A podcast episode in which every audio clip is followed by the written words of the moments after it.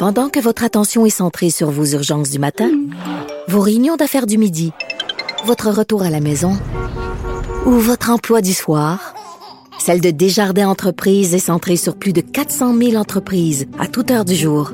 Grâce à notre connaissance des secteurs d'activité et à notre accompagnement spécialisé, nous aidons les entrepreneurs à relever chaque défi pour qu'ils puissent rester centrés sur ce qui compte, le développement de leur entreprise. On Oh! parle de musique. Eh, Mercure rétrograde, vraiment. Joanie et, euh, a fait un party dans la, dans la régie. Donc, euh, voilà, euh, c'est ça. Je, je me disais, qui va passer une soirée belle si elle peut pas voir mes photos de chat sur Instagram? Parce que ça, on rappelle que c'est à la fois Facebook et Instagram. Et ça. les gens se rendaient sur Twitter, ce fameux réseau Oui, social dont, dont on a annoncé la mort plusieurs fois cette émission pour dire que Facebook et Instagram ne marchaient pas. Donc, je trouve ça délicieux que les gens aillent sur un autre réseau social qu'ils se n'utilisent jamais, en fait, qu'ils ont dépoussiéré pour se plain- plaindre que les deux principaux ne marchaient pas. Oui. Et je me suis rendu compte à quel point j'étais pathétique, Geneviève, Ben parce oui. que j'arrêtais pas d'ouvrir l'application, j'arrêtais pas d'essayer De- d'essayer de, moi, je pesais sur refresh. Oui, Puis moi J'essayais d'envoyer des choses, puis ça marchait pas. Il y avait l'espèce de de, juste décrocher Geneviève, de plus. laisser tomber Facebook. Je savais qu'il y avait une panne, c'était partout, c'était annoncé sur les médias, c'était sur Internet, on le voyait, mais j'arrêtais pas de recliquer, de même écrire Facebook dans mon navigateur pour voir si ça marchait pas plutôt que sur l'application. qui était clairement de dépendance. Je suis pathétique. Mais c'était partout dans le monde, cette panne-là. Et là, les gens sont allés de commentaires. Et euh, bon, un, qui, un qui revenait souvent puis qui me fait rire, c'est qu'on a prédit un baby boom dans neuf mois.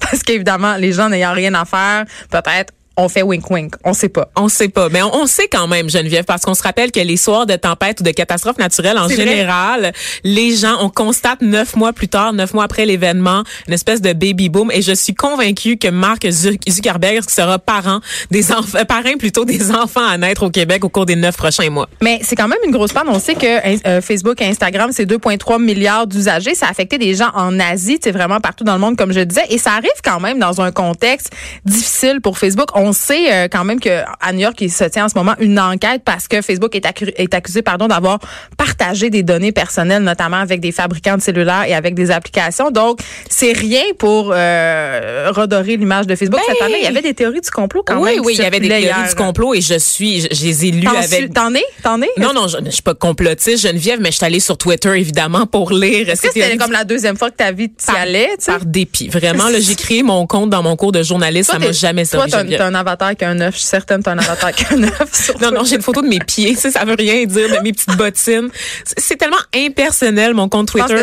Allez jamais tu- là-dessus. C'est juste déprimant. Non, viens sur la page Facebook des effrontés à la Oui, allez-y, Ouais. allez-y, commentez, écrivez-nous des messages, on adore ça vous lire. Et là, tu dis que oui, il y a des scandales qui ont éclaboussé Facebook, Ben, c'est un temps même. difficile pour Mark Zuckerberg.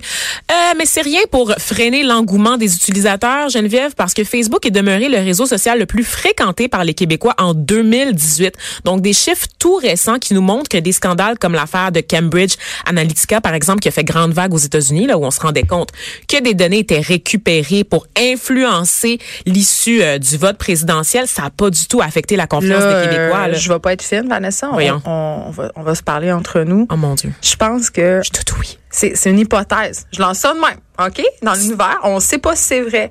Mais peut-être que c'est dû au fait que Facebook, c'est un média social euh, où les baby boomers sont beaucoup. Oh, que nenni, Geneviève. Ben, quand même. Trahi par ton agisme parce que, Geneviève, on dit souvent, il y a ce mythe-là que les jeunes délaissent Facebook au profit de Instagram, de vrai? Snapchat. Eh bien, non. 82% des 18 à 24 ans ont fréquenté le réseau social contre 65% des 55 à 64 ans. Donc, Facebook demeure populaire chez Bang, les milléniaux. gros préjugé hein, sur les Absolument, baby boomers. OK. Mais moi, ma théorie, c'est que, regarde, je vais prendre mon exemple familial à moi. Ouais. J'ai un frère qui a 21 ans, j'en ai un autre qui en a 19 et moi-même, j'ai 28 ans. Ils sont tous sur TikTok. Non, il y a aucun d'entre nous qui est sur TikTok, Bravo. en fait. Mais mon plus jeune frère, celui de 19, il adore YouTube. Le deuxième, celui qui a 21 ans, adore Snapchat. Hmm. Et moi, je suis sur- je suis sur Instagram. Mais les trois, on a un compte Facebook. Tout le monde a C'est Facebook. ça, Facebook, c'est fédérateur. Exactement. Ça fait en sorte que c'est le premier compte souvent que tu vas te créer comme réseau social et il reste actif. Contrairement au Twitter qui vraiment tombe dans la désuétude, Facebook, tu y retournes une fois de temps en temps parce qu'on a tout accès à Messenger, Ben, 100 fois par les jour. anniversaires aussi. Ouais. Il y a plein d'outils sur Facebook, des participer, annoncer ta visite. Les événements. Les événements. C'est super facile maintenant d'organiser un événement via Facebook. T'envoies des invitations. Tu peux jouer à Candy Crush. Tu peux jouer à des jeux sur Facebook pendant tes cours à l'université. Je, je, je peux ici pas dans mon vécu, Geneviève. pas du Non, tout. Non, OK. pas du tout. Mais, pas du tout. euh, en tout cas, je- mes, mes diplômes, euh, ouais. En tout cas, bref. Fait qu'on est bien content que Facebook euh, soit revenu parmi nous ce matin. En fait, il est en progression au Québec là, depuis dix ans, donc euh, vraiment l'engouement continue. Ça va pas finir. Ça va pas finir. Donc euh, Mark Zuckerberg, euh, ben, notre cul Tu lui te rappelles, appartient. euh, tu te rappelles euh, quand Facebook est sorti, euh, les médias euh, disaient euh, que ça allait être une passe, tu sais, puis que ça allait, ça allait passer mode. Mais là, euh, la passe est rendue longue. Ben, Facebook rendu- est rendu un média. Bye. Exactement, c'est ça. Ah, euh, Quand même, ils nous ont bien eu. Ils très bien eu. Je vois pas comment on peut déclasser ce géant-là maintenant. C'est fini. On se parle euh, d'homéopathie, euh, Vanessa. Es-tu une adepte des petites granules? J'haïs ça. Honnêtement, là, je vais me fâcher pendant pendant ce segment-là, Geneviève. Je, je ne crois pas. Tu sais comment je tiens beaucoup à la science, comment je tiens à nos fameuses études qui ne retournent Ouais. pas mes appels malheureusement, comment je tiens à tout ce qui est vérifié, tout ce qui est rigoureux, tout ce qui s'appuie sur des recherches universitaires valides. Mais je- L'homéopathie, ça me donne de l'urticaire. Je le savais que ça allait t'interpeller. Euh, c'est un dossier qui a été publié par euh, la presse, euh, justement. Euh, ils ont fait une enquête, en fait. Ils se sont rendus dans des pharmacies euh, en, en, en- en inventant une petite histoire, en fait. Ils ont dit, on a une amie qui a la grippe, puis on veut essayer un certain un médicament homéopathique. Et là, on ne nommera pas pour pas faire de la publicité à ce médicament-là. Euh, mais c'est euh, produit par une compagnie... euh, tu sais, quand même qui fait beaucoup beaucoup de, de choses homéopathiques qui est la compagnie Boiron Euh, et euh, ça a été troublant de constater que dans plusieurs cas, les pharmaciens leur recommandaient euh, le médicament homéopathique en question, malgré le fait que leur code de déontologie leur interdit en quelque sorte de prescrire l'homéopathie parce qu'il n'y a aucune preuve scientifique euh, que ça fonctionne. C'est le principe de l'homéopathie, en fait, là, il est simple, c'est diluer des ingrédients vraiment beaucoup, les passer dans une centrifugeuse puis se fier sur leur pseudo-capacité énergétique. Ça ne fonctionne pas vraiment. D'ailleurs, la presse a analysé les comprimés puis c'est du sucre. c'est de l'eau puis du sucre. Fait que ce que vous prenez, c'est de l'eau puis du sucre. Puis c'est moi ce qui me choque là-dedans. Euh, puis je, je vais être super honnête avec vous là. Moi j'en ai déjà consommé de l'homéopathie puis j'en ai déjà donné à mes enfants. Euh, On te moi, je- rappelle que tu as eu une phase où tu croyais pas à l'efficacité des vaccins, donc Ouais, je pense le- que ça va généralement de ça pair. n'a pas duré longtemps. Mais, euh, mais c'est ça. Moi, euh, quand, quand j'étais enceinte, en fait, j'ai accouché avec une sage-femme. Puis quand est venu le temps d'accoucher, elle m'a offert des granules homéopathiques. Euh, c'était des, des capsules euh, C'était supposément de lacté à grappe noire là, pour déclencher mon travail. Ça n'a jamais marché. J'ai jamais trop cru à ça. Par contre, euh, je me disais, bon, comme dans beaucoup de cas, là, ça, ça vaut la peine d'essayer. Tu sais, au pire, ça marchera pas, mais tout d'un coup, ça marche. tu sais. Je me disais ça. Puis, une affaire qui m'a troublée. C'est un placebo. ben, le placebo, c'est prouvé que ça marche. Absolument. Fait que, Ça, si ça vrai. marche puis que l'effet placebo marche, why not? Vanessa Destiné croit à l'effet placebo. ben, c'est prouvé. Prouvé. Donc voilà. Mais euh, mon fils puis euh, mes deux filles, quand c'était le temps de leur pousser dentaire, ben il y a des petites fioles qui se vendent en pharmacie justement de liquide transparent. Euh, puis c'est des enfants de 3, 4, 5 mois. Là, je pense pas que l'effet placebo fonctionne, mais quand je leur donnais la fiole, ils arrêtaient de pleurer. Mais attends, j'ai réfléchi là-dessus, Vanessa. Je vois ta face. Elle fait une face vraiment Mhm. J'ai pris un grand respect. Non, mais en c'est quoi? C'est quoi? J'en suis venue à la conclusion que euh, quand mes enfants pleuraient parce qu'ils faisaient des, des poussées dentaires, OK, je me sentais un peu dépassée par les Donc, j'imagine que quand je leur donnais la fiole, j'avais l'impression d'avoir le contrôle puis de faire quelque chose, donc j'étais plus calme. Donc, peut-être que mes enfants réagissaient seulement au fait que j'étais plus calme.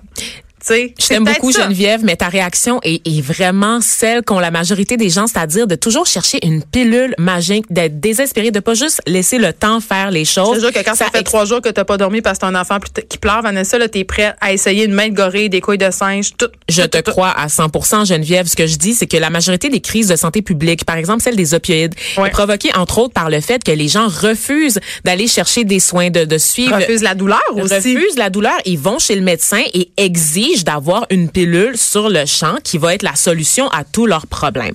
Et ça, les médecins n'y peuvent rien. Et on le voit que cette influence-là se rend jusqu'à nos pharmacies parce que dans cette enquête de la presse, ce qui m'a renversé, en fait, c'est qu'on a consulté 20 pharmacies montréalaises, donc euh, appartenant à des grandes chaînes. Hein. Pharmaprix, Jean Coutu, Proxime, Family Prix, Uniprix. Donc vraiment, c'est pas des boui-boui des pharm- pharmaciens, euh, des pharmaciens douteux du quartier chinois. Là. Parlons du des grandes- packaging de ces produits-là en pharmacie. C'est très attrayant. Ils sont souvent là parce qu'on paye pour ils paient pour être au bout des allées ces compagnies là et c'est vraiment tu sais sur la boîte c'est marqué euh, je sais pas moi contre la toux contre l'insomnie euh, contre les oreillons. T'as vraiment l'impression d'avoir comme tu dis t'as vraiment raison une solution minute hey, je vais prendre ça je vais maigrir euh, je vais euh, arrêter d'avoir la grippe je vais arrêter de tousser. Tu sais c'est- clairement écrit sur la boîte. Moi c'est ça qui me dérange. Puis même dans l'enquête il y a une naturopathe. Oui, oui, c'est ça. Ben, en fait, c'est que dans les 20 pharmacies qui ont été visitées, ils ont, ils ont constaté que 19 des pharmacies avaient le produit sur leur rayon, le fameux produit qu'on ne veut pas nommer.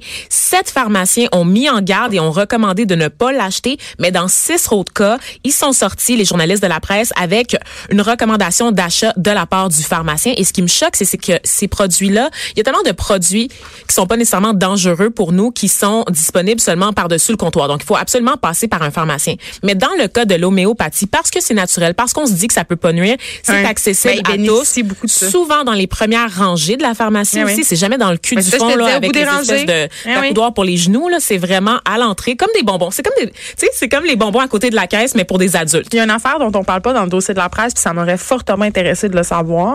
Puis on, on, on arrête avec ça, on passe à un autre sujet après, mais c'est est-ce que les pharmaciens qui ont proposé l'homéopathie, ce sont des pharmaciens propriétaires? Mmh, C'est-à-dire, est-ce qu'ils ont un intérêt financier, financier pardon, à proposer ces produits-là? Moi, j'ai l'impression que si on grattait un petit peu, on se rendrait compte que ces pharmaciens-là, ceux qui ont été testés par la presse, ce sont des pharmaciens propriétaires.